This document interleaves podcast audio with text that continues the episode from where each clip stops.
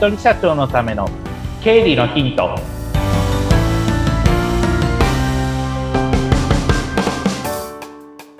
皆さんこんにちは。理財実践塾株式会社の池田孝之です。こんにちは。インタビュアーの水野紅子です。本日もよろしくお願いいたしますよろしくお願いします。8月ももうね、あの、残りわずかで、うん、学生さんたちはもうあとちょっとな夏休みって焦ってるんじゃないかと思うんですけども、池田さんは宿題先にやる派でした？ギリギリ派でしたか？私はギリギリ派です。同じですね。分かっていても。読書感想文も最最後の方に残っちゃうっていうのがよくあったパターンですね。あものすごく親近感 同じです。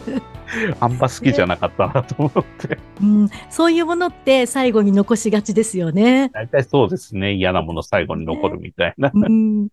社会人になったら、そういうわけにいかないこともいっぱい出てきますからね。はい、頑張ります。頑張らなきゃ私もいけないなと思いますけれども、ね、今日もね、いろんなお話を聞いて、ちょっとこう、はい気合を入れていきたいと思いますが、今日はどんなお話になりますか？はい。えっ、ー、と、前回の引き続きで、じゃあ個人で、まあ、やるって場合の話をちょっとしていこうかなと思ってます。はい。で、まあ、個人で引き続きやる場合っていうところと、あとそれから、まあ、創業セミナーとかで、まあ、創業する人にとって、じゃあ、まず何をどうやんないといけないのかみたいな話もよく質問いただくので、そういったところもちょっと想定しながら、話をしていこうかなと思っております。はい。で、じゃあちょっとベニコさんに思い出してもらいたいんですけど、個人、はい、あの、まあ、前回も個人事業主ですって話をされたと思うんですけど、はい。始めた時って何かやりました？手続き。ええー、あんまり記憶がないんですが、そんな大変じゃなかった気がするんですけど。うん、そうですよね。あの、うん、全然大変じゃないので、えっと、もう始める場合には、個人事業主の場合、開業届でっていうのを税務署に出すんですね。開業届で、はい。うん、僕はいつもキーワードで国税庁、えー、開業届ってやるとトップにそれが出てくるので、うん、で、はい、PDF ファイルで、あの、紙をダウンロードして、それで書いていただい、同じものを2部書いていただいて、うん、税務署に出すと、まあ、一部が向こうの税務署に、まあ、保管されて、もう一部は、えー、控えとしてこっちに戻ってくるみたいな感じなんですね。うんうん、で、同時進行でよくやってるのが、青色申告っていう、まあ、税金の計算がちょっとお得になりますよって制度の、はい、まあ、紙も一緒にまあ出すっていうケースが多いと思いますので、それを出しますよと。で、あとそれから個人事業主でも給料を払うっていう場合には、その給与を払いますっていう届け出も出すみたいな、そんな感じになっていると思います。私思い出しました。白色申告の確定申告をしたときに、その、うん、あの、まあ、税務署に行ってやったら、うん、あなたは、えー、青色申告でこういうのをしてくださいって言って言われて、うん、あの、指示通りにいろいろ動いたっていう形でしたね。そうですね。税務署行くとそういったところって丁寧に教えてくださいますので、わ、かんない方は税務署にも多分届け出はあるはずですし、最近だったら、あの、クラウド型の会計ソフトだから多分開業パックみたいなのもあったりするので、うん、それでもうそこのオンライン上で、あの、書類を作って、それで、まあ、届けるのは確か郵送じゃないとダメかなと思うんですけど、まあ、あの、届け出を出すみたいな。まあ、e-tax とか使えば、まあ、そういったところは、あの、郵送じゃなくてもいいかもしれないですけど、まあ、一応紙で印刷するって想定で話しますと、印刷して2部印刷して一部向こう出してこっちが一部保管するみたいなことを多分個人事業主の方はやった気がするなっていうのはあると思はい。うん、で、僕よく創業セミナーで話してるのは開業届でしょって控えが戻ってくるじゃないですか。で、開業していることの証明を出してくれっていうのが、例えば協力金、えっ、ー、と、2、3年前の協力金もらってた時とか、はい、そういっったのがよく要請とし、まあ、書類のその条件として出されるんですね。うん、そうすると、開業届ないみたいなことを言い出す人がいたりするので、開業届でのその控えは絶対にもう税務署の印鑑をおっしゃるわけなので、必ずファイリングをして取っておくっていうことは、必ずやってください。いろんなシーンで開業、開業の証拠となる書類出して、開業届でのコピーっ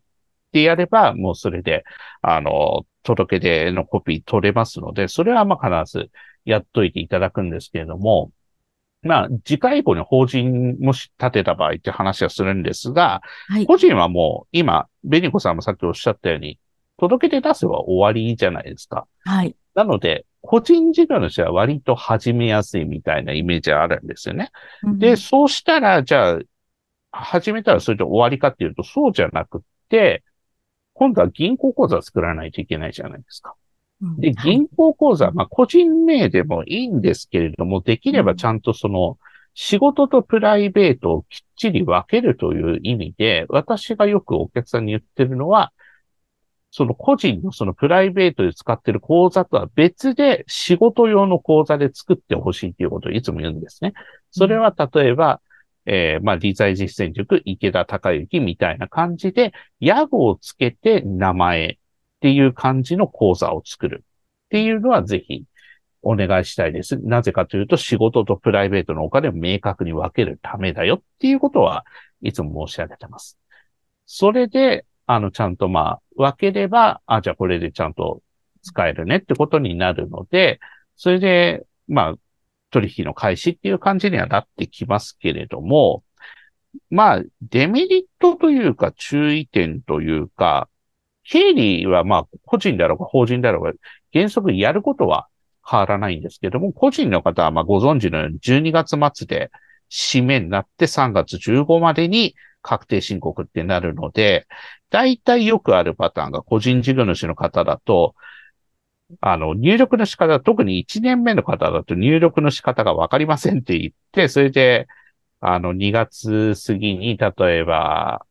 税務署行ったりとか、あとは商工会議所のその基調相談相談とかに行ったりとかっていう感じですけど、大体もう基調相談とか予約入れないとダメとかっていう感じになるから、もし開業今年やった方っていう想定で、まあちょっと話しますと、もし今年事業始めましたよって方だったら、もう今からでもちょっと計算まとめといてほしいんですね。あ例えば、事業開始してから入ってきたもの売上がいくらだよ。で、経費がいくらだよっていうので、まとめていただくだけでも、あ、だいたいこのぐらいの利益になったっていうのが見えてくると思うので、溜め込んでいざやろうって言ったって多分、だいぶ前にも話しましたけれども、1日2日で終わる量じゃなくなる危険性もあるので、はいうん、あの、そこは必ず、あの、事前にも計算、定期的に計算をしておくっていうところは、個人の方は特にそれは想定しておいてほしいなと思ってます。はい。追い込まれてからでは遅いです。夏休みの宿題と同じです。あの、そうですね。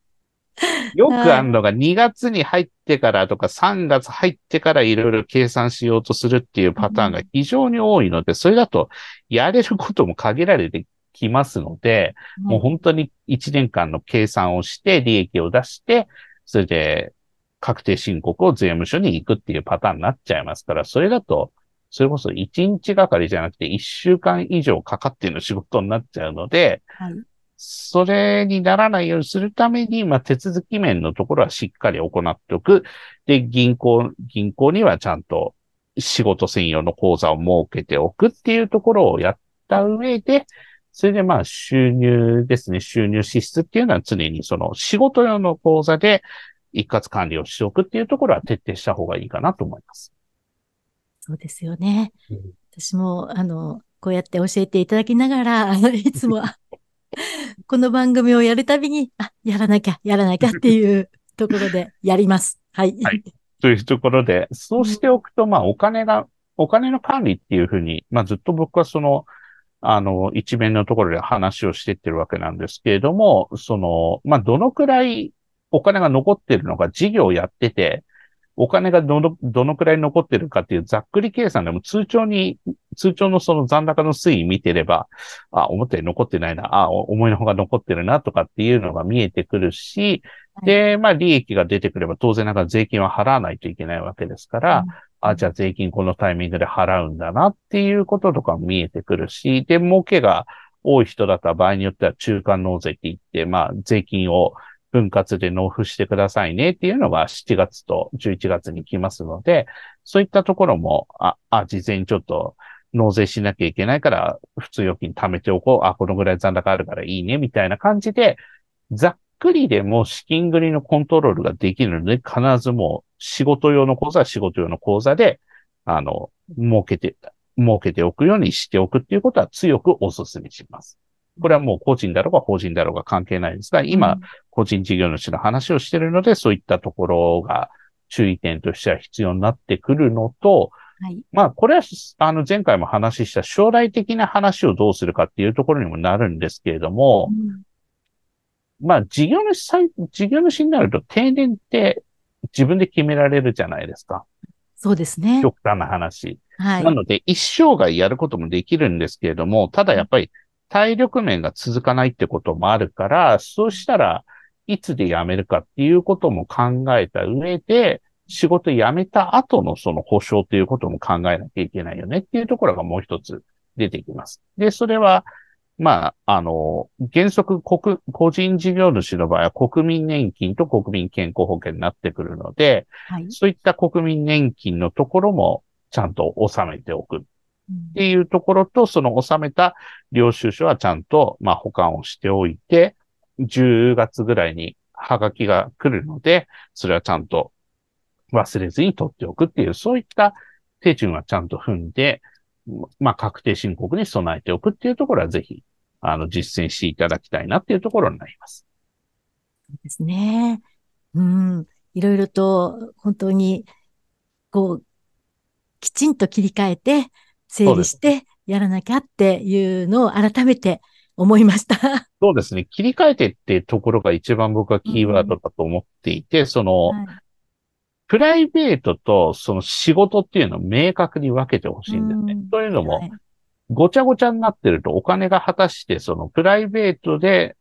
なんか入ってきたお金なのか、ちゃんと事業をやった結果として入ってきたお金なのかっていうところが明確でないので、そこは明確にする意味でちゃんと、